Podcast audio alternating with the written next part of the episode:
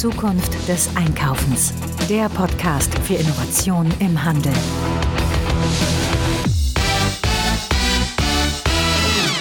Ja, herzlich willkommen zu einer neuen Folge unseres Retail Innovation Radios. Mein Name ist Frank Rehme.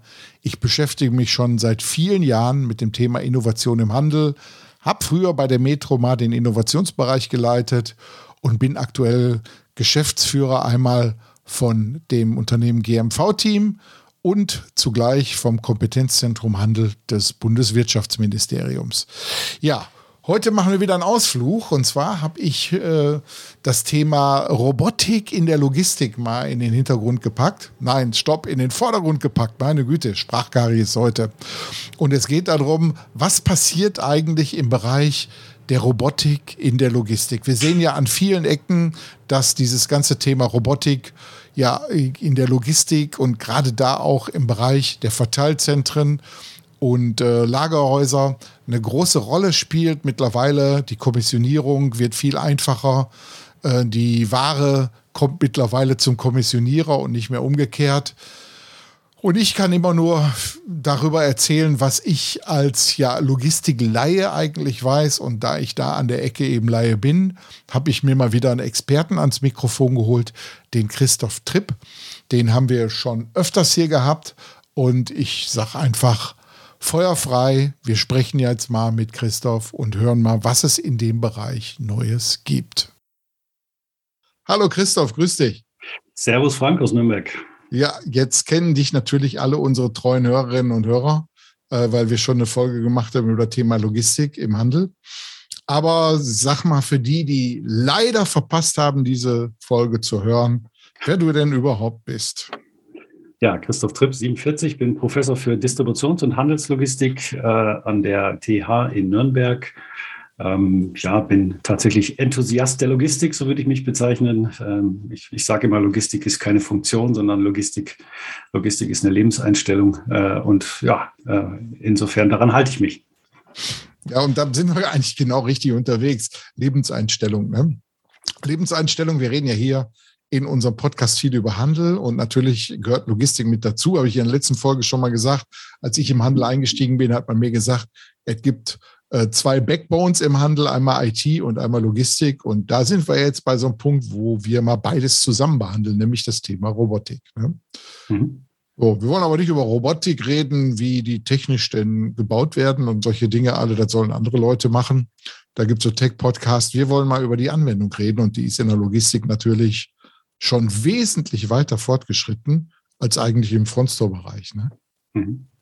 Ja, absolut. Ähm, das, das ist das, was die meisten Leute äh, leider nicht sehen, ähm, wenn sie Ware kaufen oder wenn sie äh, online bestellen ähm, und, äh, und auf ihr Paket warten äh, oder ihr Kleid äh, im Geschäft aussuchen, dass äh, dahinter natürlich ja, industriell funktionierende Prozesse ablaufen, die immer mehr automatisiert sind und auch immer mehr automatisiert werden ähm, mit Hilfe äh, unterschiedlicher technischer Ansätze. Dazu gehört äh, unter anderem natürlich die Robotik, dazu gehört ähm, immer mehr auch ähm, die künstliche Intelligenz mit digitalen Zwillingen, äh, aber natürlich auch Basistechnologien ne, der Sortier- und Fördertechnik, die, die sozusagen die, die Hardware der Logistik darstellt. Ja, da sind wir ja bei so einem Punkt, wo du gerade wirklich mal aufgezeigt hast, was mittlerweile alles da zusammenspielt. Ne? Also Sensorik, äh, künstliche Intelligenz und natürlich dann die Robotik, die alles irgendwo zusammenfasst. Und Robotik sind ja nicht nur irgendwie Roboter, wie wir uns die vorstellen, hier so R2D2 oder C3PO, äh, sondern Robotik sind ja auch äh, Chat-Funktionen zum Beispiel, steckt ja auch eine Robotik hinter oder die große Amazon Alexa und Siri von Apple und so, das sind ja auch praktisch Robotiklösungen, die jetzt nur nicht irgendwie physisch funktionieren. Ne? Aber gerade so in der Logistik, so im, im ganzen, ähm, ich sag mal, Bereich der Verteilzentren und so weiter, da ist natürlich sehr, sehr viel Logistik unterwegs. Und man sieht an der Stelle, dass ohne Logistik, glaube ich, so ein Same-Day-Delivery also ohne Robotik, so ein Same-Day-Delivery eigentlich schon fast gar nicht mehr möglich wäre, oder? Ja, doch nicht mal nur Same-Day-Delivery. Also ich, kann vielleicht ein bisschen berichten, bin ja auch viel draußen unterwegs, habe jetzt äh, un, unlängst ein großes Paketzentrum eines, eines äh, großen CAP-Dienstleisters äh, nochmal wieder besichtigen dürfen, ähm, das ja jetzt nicht ganz neu ist, ist auch schon 20 Jahre alt.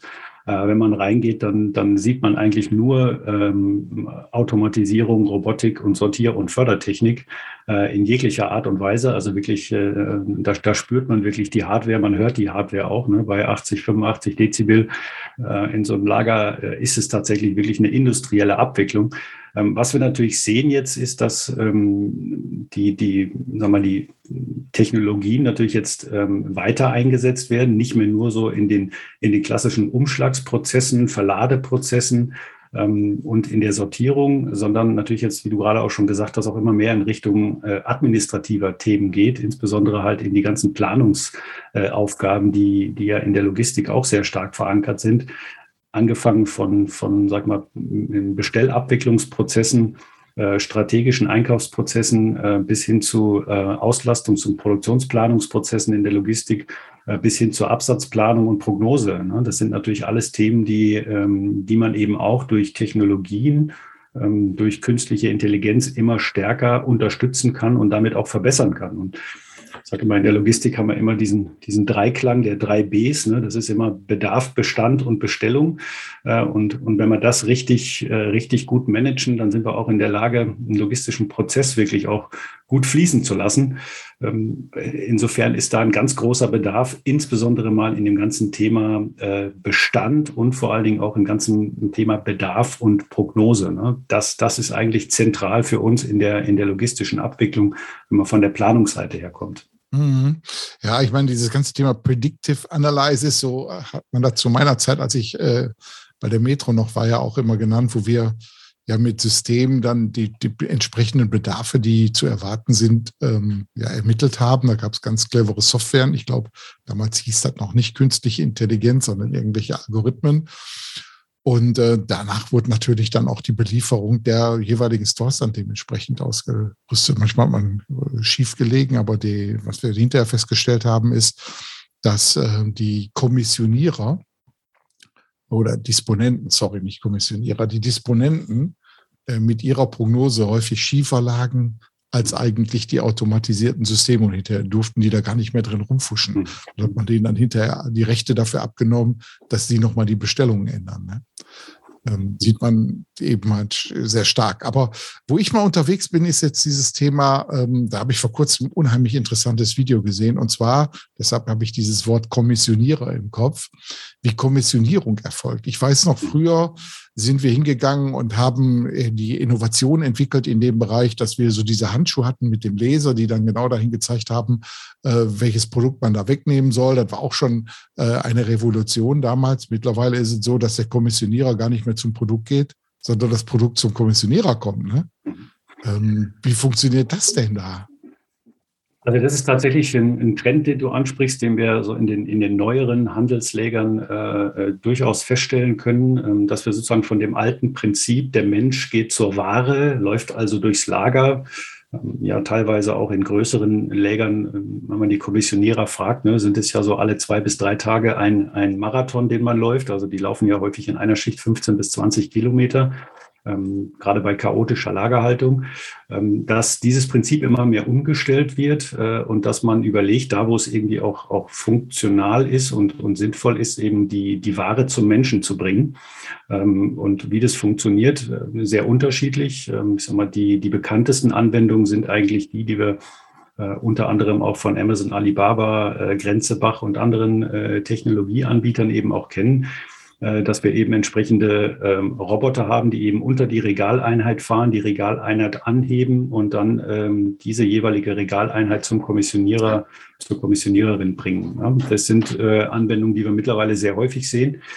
Das natürlich die Arbeitslast äh, für die Kommissionierer erheblich äh, reduziert. Ähm, das ist ganz klar. Und dadurch natürlich auch die Hoffnung verbunden, dass die Fehleranfälligkeit äh, deutlich sinkt. Ähm, man muss ja sagen, die Kommissionierung, ähm, gerade im Handel, ist natürlich äh, zunächst einmal kostenbezogen extrem relevant. Ungefähr ein Drittel der Lagerkosten liegen in der, in der Kommissionierung. Und die Kommissionierung ist natürlich eine der häufigsten Fehlerquellen ähm, letztendlich auch für Kundenunzufriedenheit. Ja, das heißt ja auch, dass ich Wert vernichte, sprich ich kommissioniere eine Ware, ich versende diese Ware der Kunde ist enttäuscht, wenn er die falsche Ware bekommt, ähm, schickt diese Ware zurück. Also da entstehen halt äh, Prozesskosten und ich produziere Wertvernichtung. Und deswegen ist eben die Idee zunächst einmal maximale Fehlerreduzierung beziehungsweise möglichst frühzeitige Fehlererkennung. Und da wird eben auch sehr viel gemacht, ähm, sei es über Volumenberechnungen, sei es über ähm, Gewichtserkennungen, Soll- und Ist-Abgleich und ähnliches, wo man versucht, quasi Fehler in der Kommissionierung am Ort der Entstehung eben ähm, auch schon zu identifizieren und auszumerzen. Ähm, das ist sicherlich ein, ein, ganz, ganz wichtiger Punkt und, und etwas, was man immer mehr feststellt. Insbesondere natürlich im ganz kleinteiligen Online-Handelsbereich. Ja, da ist es natürlich noch wichtiger wenn, wenn wir uns das mal so anschauen, ich meine, du hast ja den Überblick, weil du ja viel rumkommst. Wo stehen wir in Deutschland eigentlich so im weltweiten Vergleich bei dieser ganzen Automatisierung der Logistik im Bereich Robotik? Das ist natürlich eine große Frage, aber ich, ich, ich würde sagen, ähm, dass, wir, dass wir schon ähm, erheblich aufgeholt haben in den letzten Jahren. Ähm, ich glaube, wenn man sich die, die Technikanbieter anschaut, wir haben äh, viele der, der leistungsfähigen, großen, marktführenden Technikanbieter in Deutschland beziehungsweise in Österreich. Ähm, das heißt, ähm, da ist sozusagen großes Know-how da. Ne? Wir haben ja auch gerade die Logimat-Messe gehabt in Stuttgart wieder, äh, die das ja auch nochmal wieder deutlich gezeigt hat, wo wir da stehen. Äh, von der Anwendung her sehe ich, wie gesagt, ähm, immer mehr Investitionsbereitschaft. Man kann darüber spekulieren, warum das so ist. Einer der wesentlichen Gründe ist sicherlich das Thema Personalknappheit. Ähm, das jetzt dieses Thema Automatisierung und Robotikeinsatz deutlich treibt. Ähm, Im Vergleich, um auf deine Frage zu kommen, sieht man natürlich schon ähm, eine, eine sehr schwungvolle Entwicklung in den USA und auch in Asien. In den USA sehen wir gerade Entwicklungen, wo große Händler eben äh, extremst investieren in die Automatisierung ihrer Läger. Walmart beispielsweise hat große Investitionsprogramme im Moment äh, im Bereich Robotik und Automatisierung in ihren Fulfillment-Centern. Ähm, und in Asien kennen wir natürlich die Diskussion von den äh, tatsächlich ganz großen Anbietern wie JD.com und Alibaba, die, die eben auch schon sehr frühzeitig selbst in Technologien investiert haben. Das wiederum sieht man im, im deutschen Handel noch nicht. Wir sehen zwar starke Vertikalisierung und, und Aufbau von Ökosystemen in vielerlei Hinsicht. Wenn man jetzt Lidl beispielsweise anschaut, die ja doch im Moment sehr, sehr umtriebig sind, ähm, aber noch nicht den Sprung in, in, in eigene Invests, in, in Technologieanbieter beziehungsweise tatsächlich in, in Hardwareanbieter. Ne? Wenn, dann ist das sehr stark Software getrieben. Ja, und ich glaube, äh, da liegt auch viel, viel mehr so das Potenzial, was man noch am meisten heben kann. Ne? Ähm, klar, Robotik, die irgendwelche Sachen von A nach B bewegt, äh, ist schon ziemlich weit ausgequetscht auch, aber die Software eben, um diese Dinger noch intelligenter zu machen, ich glaube, da steckt auch der größte äh, Hebel mit noch hinter. Ne? Ja, vor allen Dingen dann die Verknüpfung äh, der unterschiedlichen Technologien. Wir, wir müssen uns ja immer vor Augen führen, dass wir ja auch ähm, Händler haben, die ein extrem heterogenes Artikelspektrum haben. Wir haben ja nicht nur Händler, die äh, nur T-Shirts und Schuhe ähm, lagern, verpacken, kommissionieren und versenden, sondern wir haben Händler in einer, in einer, mit einer unglaublichen äh, Sortimentsvielfalt. Und äh, da ist natürlich auch immer diese Frage, was bringt mir dann eben eine Automatisierung? Ähm, ne, wenn ich, wenn ich war jetzt auch vor ein paar Tagen bei einem großen Musikhändler, Musikversender online, ähm, wenn der halt Klaviere, Gitarren, ähm, Trompeten, aber auch Plektrons äh, versendet, da habe ich natürlich einen Teilbereich, den ich sehr gut automatisieren kann. Ähm, aber ich habe eben andere Bereiche, die dann doch sehr stark manuell geprägt sind. Und die Frage ist dann eher, wie, wie schaffe ich diese Zusammenführung für den Kunden? Ne, wie, was muss ich da technisch machen? Um eben im, im Extremfall dem Kunden am Ende nur eine Sendung zukommen zu lassen und nicht fünf oder sechs oder sieben einzelne. Ähm, also man muss auch diese, dieses Spektrum eben dann sehen. In vielen Bereichen ist es eben auch nicht so ganz einfach zu automatisieren äh, und Robotik einzuführen, weil einfach, sag mal, die Artikelcharakteristika es einfach nicht hergeben. Ja, das, das muss man schon auch, schon auch deutlich sagen. Ne? Da ist natürlich ein sag mal, Bekleidungsversender, äh, ein Fashion-Retailer ist da natürlich äh, gesegneter äh, als ein Unternehmen, das da jetzt ein, ein, Spektrum hat von, von mehreren Millionen Artikeln in unterschiedlichen Größen, Gewichten. Ähm, Einmann-Handling, Zweimann-Handling, das sind alles Dinge, die man mit berücksichtigen muss und, und ähm, Tendenziell kann man sagen, je komplexer das Sortimentspektrum ist, äh, umso schwieriger ist es eben letztendlich auch, äh, Robotik und Automatisierung einzusetzen.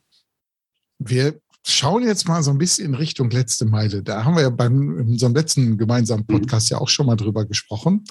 Und in der letzten Meile, da habe ich ja auch schon die wildesten Robotiklösungen gesehen. Eine direkt hier bei uns vor der Haustür in Düsseldorf.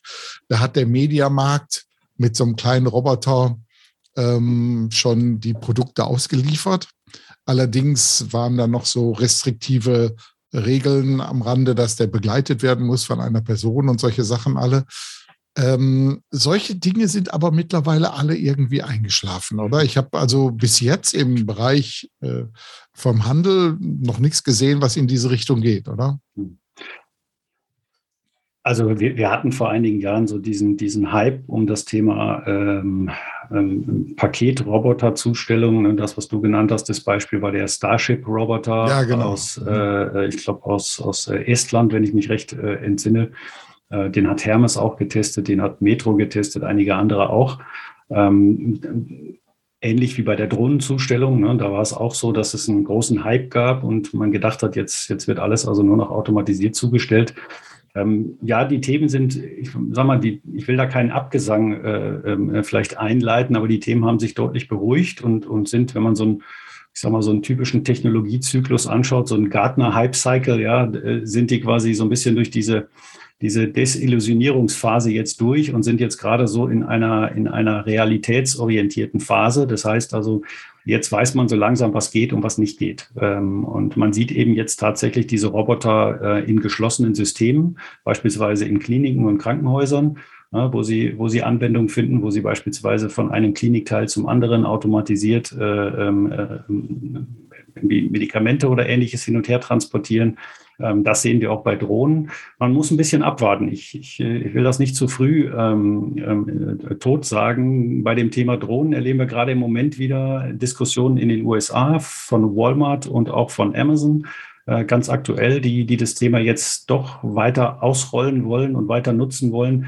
Ähm, aber eins ist natürlich klar, das Ganze funktioniert natürlich nur mit einer entsprechenden Nutzerakzeptanz. Ähm, und da sind wir Deutschen natürlich jetzt, sag mal, per se nicht so technologieoffen. Ähm, das ist sicher ein, ein Problemfeld. Und das zweite ist, wir brauchen natürlich auch einen vernünftigen rechtlichen Rahmen dafür. Ähm, der ist natürlich auch wichtig. Du hast gerade gesagt, man braucht beispielsweise Begleitpersonen. Ja, da ist die Frage Haftung, Diebstahl und ähnliches, was natürlich geklärt werden muss, äh, bevor so, sowas überhaupt irgendwo in der, in der Fläche dann auch eingesetzt wird. Also eins muss man leider sagen, diejenigen, die vielleicht vor zehn Jahren geglaubt haben, dass äh, in absehbarer Zeit äh, die gesamte äh, Paketzustellung der letzten Meile nur noch so funktioniert, ähm, die sind wahrscheinlich sehr enttäuscht, denn, denn es wird sich sicherlich auf bestimmte, sag mal, besonders passende, besonders herausfordernde Relationen konzentrieren, wie beispielsweise Inselzustellungen, wo wir das jetzt schon haben, ähm, aber sicherlich nicht in der Masse und in der Fläche in, in, in, in ab, für uns absehbarer Zeit. Es gab ja mal äh, im Bereich, ähm, also man hat ja mal so Gedanken sich darüber gemacht, wie man generell ähm, auch die Lkw, ähm, Lkw-Transport optimieren könnte. Da ist doch so dieses Konzept des Platoonings mal entwickelt worden. Im ersten Lkw sitzt irgendwie noch ein Fahrer und äh, fünf andere LKWs sehr dicht hinter ihm fahren dem dann einfach nur immer hinterher. Ist ja auch eine Art von Robotik wenn man sieht, wie die anderen LKWs dem dann folgen. Ähm, da hört man aber auch nichts mehr von. Ne? Ja, ist ähnlich. Ne? Ist ein, vielleicht nicht ganz vergleichbar, aber man, es gibt nach wie vor, es gibt Feldversuche und es gibt auch durchaus ähm, sagen wir, Piloten, aber die sind offensichtlich von den Ergebnissen her nicht so vielversprechend gewesen, ähm, was sozusagen insgesamt das, äh, das Kosteneinsparpotenzial anbetrifft. Und das reduziert sich natürlich im Wesentlichen mal auf, auf zwei Faktoren. Das eine ist, ich spare natürlich Fahrpersonalkosten. Ähm, das ist das eine. Und das zweite ist, dass ich natürlich ähm, auch, ähm, sag mal, Kosten spare für für Diesel, weil natürlich diese LKWs so eng hintereinander fahren, dass sie eben geringeren Luftwiderstand haben und deswegen die Verbräuche eben auch niedriger sein sollen.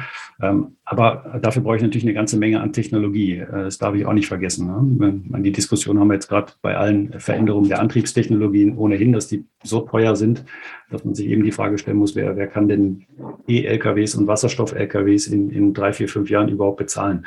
Ähm, und, und ähnlich ist es eben bei diesen Technologien auch. Also da ist es sehr ruhig geworden. Einige Hersteller haben sich komplett vom Platooning verabschiedet. Äh, einige ähm, halten diese Fahne noch hoch. Ähnlich ist es bei den Hybrid-LKWs, ähm, also denjenigen, die quasi ähm, springen können zwischen herkömmlichem Antrieb und Oberleitungsantrieb. Ja, also hört man auch den Begriff Oberleitungs-LKWs, ja, die dann sozusagen ein Gerüst äh, ausfahren und, äh, und, und sich dann eben zeitweise über eine Stromleitung, äh, ähnlich wie bei der Bahn im Prinzip, äh, versorgen können. Auch da gibt es Anwendungsbeispiele, Piloten, mehr in Skandinavien als in Deutschland. Ähm, also auch da ist es äh, verhältnismäßig ruhig geworden. Und ich glaube, die Erkenntnis ist letztendlich da, dass wir diesen, diesen Wandel zu ökologiefreundlicheren Antriebstechnologien eigentlich nur schaffen können, wenn wir wirklich eine Technologie haben, auf die auch Verlass ist und mit der man auch langfristig planen kann. Mhm. Und das ist eigentlich das Entscheidende für die Transportwirtschaft. Ne? Das sieht man im Moment leider noch nicht. Äh, viele haben in LNG und ähnliches investiert äh, und sind jetzt herbe enttäuscht, äh, haben große Investitionen geleistet und sind jetzt mit sehr hohen Preisen konfrontiert, weil wir für eine ich sag mal, Technologieinvestition in der Höhe, über die wir da reden, braucht man natürlich langfristig stabile Rahmenbedingungen. Und ähm, das würde voraussetzen, dass wir irgendwann mal uns auf ein oder zwei Technologien festlegen, ähm, die dann auch entsprechend gepusht werden. Ich wage jetzt mal eine, eine gewagte Prognose, sonst würde ich die ja nicht wagen, wenn sie nicht gewagt wäre. Ähm, ich glaube, das Thema Robotik egal ob jetzt in der Logistik, im Frontstore, im Handel oder auch in ganz, ganz anderen Bereichen wie Pflege und so weiter, wird, glaube ich, noch so einen Boost kriegen, alleine aus dem Grund des Fachkräftemangels. Ne? Wir haben einfach viele Leute nicht mehr, die bestimmte Aufgaben noch durchführen können. Und ich glaube, da wird ein großer Schritt in Richtung Zukunft gehen. Siehst du irgendwie einen, der wahrscheinlich der erste sein wird, wo man da noch mal weiterkommt? Ähm, also du meinst ähm, in Richtung äh, der Technologie oder in Richtung der Anwender? Anwendung, immer Anwendung. Der Anwendung. Naja, also wie ja vorhin schon gesagt, wenn man jetzt mal so die typischen logistischen Bereiche sich mal anschaut, ähm, Transport, Umschlag, Lagerhaltung, sag mal, im Bereich Umschlag sind wir schon sehr weit. Im Bereich Lagerhaltung ist die Entwicklung sehr dynamisch, wenngleich wir immer noch sehr, sehr viele äh, manuell geführte Lager haben. Also da ist schon auch noch ein ganz großer Bedarf der weiteren Automatisierung. Ähm, Im Transportbereich bin ich äh, offen gesprochen sehr indifferent. Äh, da wäre natürlich der Bedarf der Automatisierung ähm, mit Abstand am größten. Ne? Wenn man sich überlegt, dass wir aktuell eine, eine, Fahrerlücke haben, die geschätzt, je nachdem, wer jetzt was sagt, aber irgendwo zwischen 60 und 80.000 äh, Lkw-Fahrern haben. Und nur davon, in Deutschland oder in Europa? Nur, wir reden nur von Deutschland. In Europa reden wir mittlerweile von 600.000 fehlenden. Lkw-Fahrern.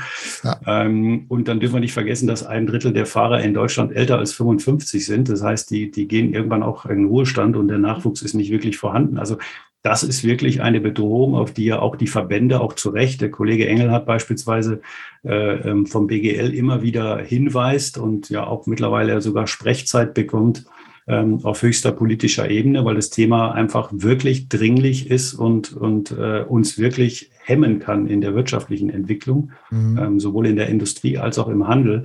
Also da wäre es natürlich besonders wünschenswert, äh, wenn die rechtlichen Rahmenbedingungen ähm, klar sind, wenn die Technologien vorhanden sind. Aber offen gesprochen bin ich noch ein bisschen zurückhaltend, dass der Zeithorizont ähm, so kurz ist, dass er unser dringliches Problem eigentlich jetzt löst ähm, sondern das scheint eher etwas zu sein, das noch ein bisschen, ähm, sich ein bisschen entwickeln muss. Ja. Also wo ich Technologielösungen sehe, wo wir sie im Moment noch zu wenig einsetzen, wenn wir auf den Handel nochmal kommen, ist sicherlich im Filialbereich. Also wenn wir über das Thema ähm, äh, Picking in der Filiale sprechen, also die Filiale sozusagen als lokales Lager, ähm, das ist ein Bereich, den ich jetzt mir auch seit einiger Zeit intensiver anschaue, wo ich mir vorstellen könnte, dass tatsächlich äh, einfache Lagerhaltungs- und Kommissionierlösungen, ähm, die möglichst flexibel sind, einfach anzuwenden sind, auch von den Verkaufsmitarbeitern, dass das ein Thema sein könnte, was uns äh, vielleicht in, in der Kürze der Zeit vielleicht auch nochmal weiterhelfen kann. Ja, also die Zukunft bleibt spannend. Wir beide bleiben dran und Das werden wir, ja. Nochmal der Ruf nach draußen. Wir werden auf jeden Fall die Themen weiter beleuchten. Bleiben Sie an den Geräten. Christoph, vielen Dank. Gerne, Frank. Und ja, wir werden uns ein neues Thema auspicken und dann werden wir nochmal eine Folge darauf setzen. Alles ja, super, freue mich drauf. Gut, bis dann. Bis dann, tschüss. Ja, so viel zu dem Thema. Hochinteressant, was da gerade so alles passiert. Und ich glaube, die Entwicklung ist da noch lange nicht am Ende. Jetzt habe ich aber noch etwas hier so in eigener Sache. Unser Format ist ja hier kostenlos. Und insofern ähm, genießt es. Ihr braucht dafür nichts zu bezahlen. Aber ihr könnt uns unterstützen, auch ohne etwas dafür zu bezahlen. Nämlich, indem ihr euren Kolleginnen, euren Kollegen von unserem Podcast erzählt ruhig auf euren Social Media unsere Podcasts auch mal teilt und uns in den Podcatchern, die ihr benutzt, egal ob es Spotify ist oder irgendwie Apple Podcasts oder so, ruhig mal ein paar Sterne vergibt, denn dann rutschen wir im Ranking hoch und andere kriegen vielleicht auch dann etwas von diesem interessanten Format mit. Also vielen Dank, wenn ihr es tut. Ansonsten wünsche ich euch eine erfolgreiche Woche und vor allen Dingen fette Beute.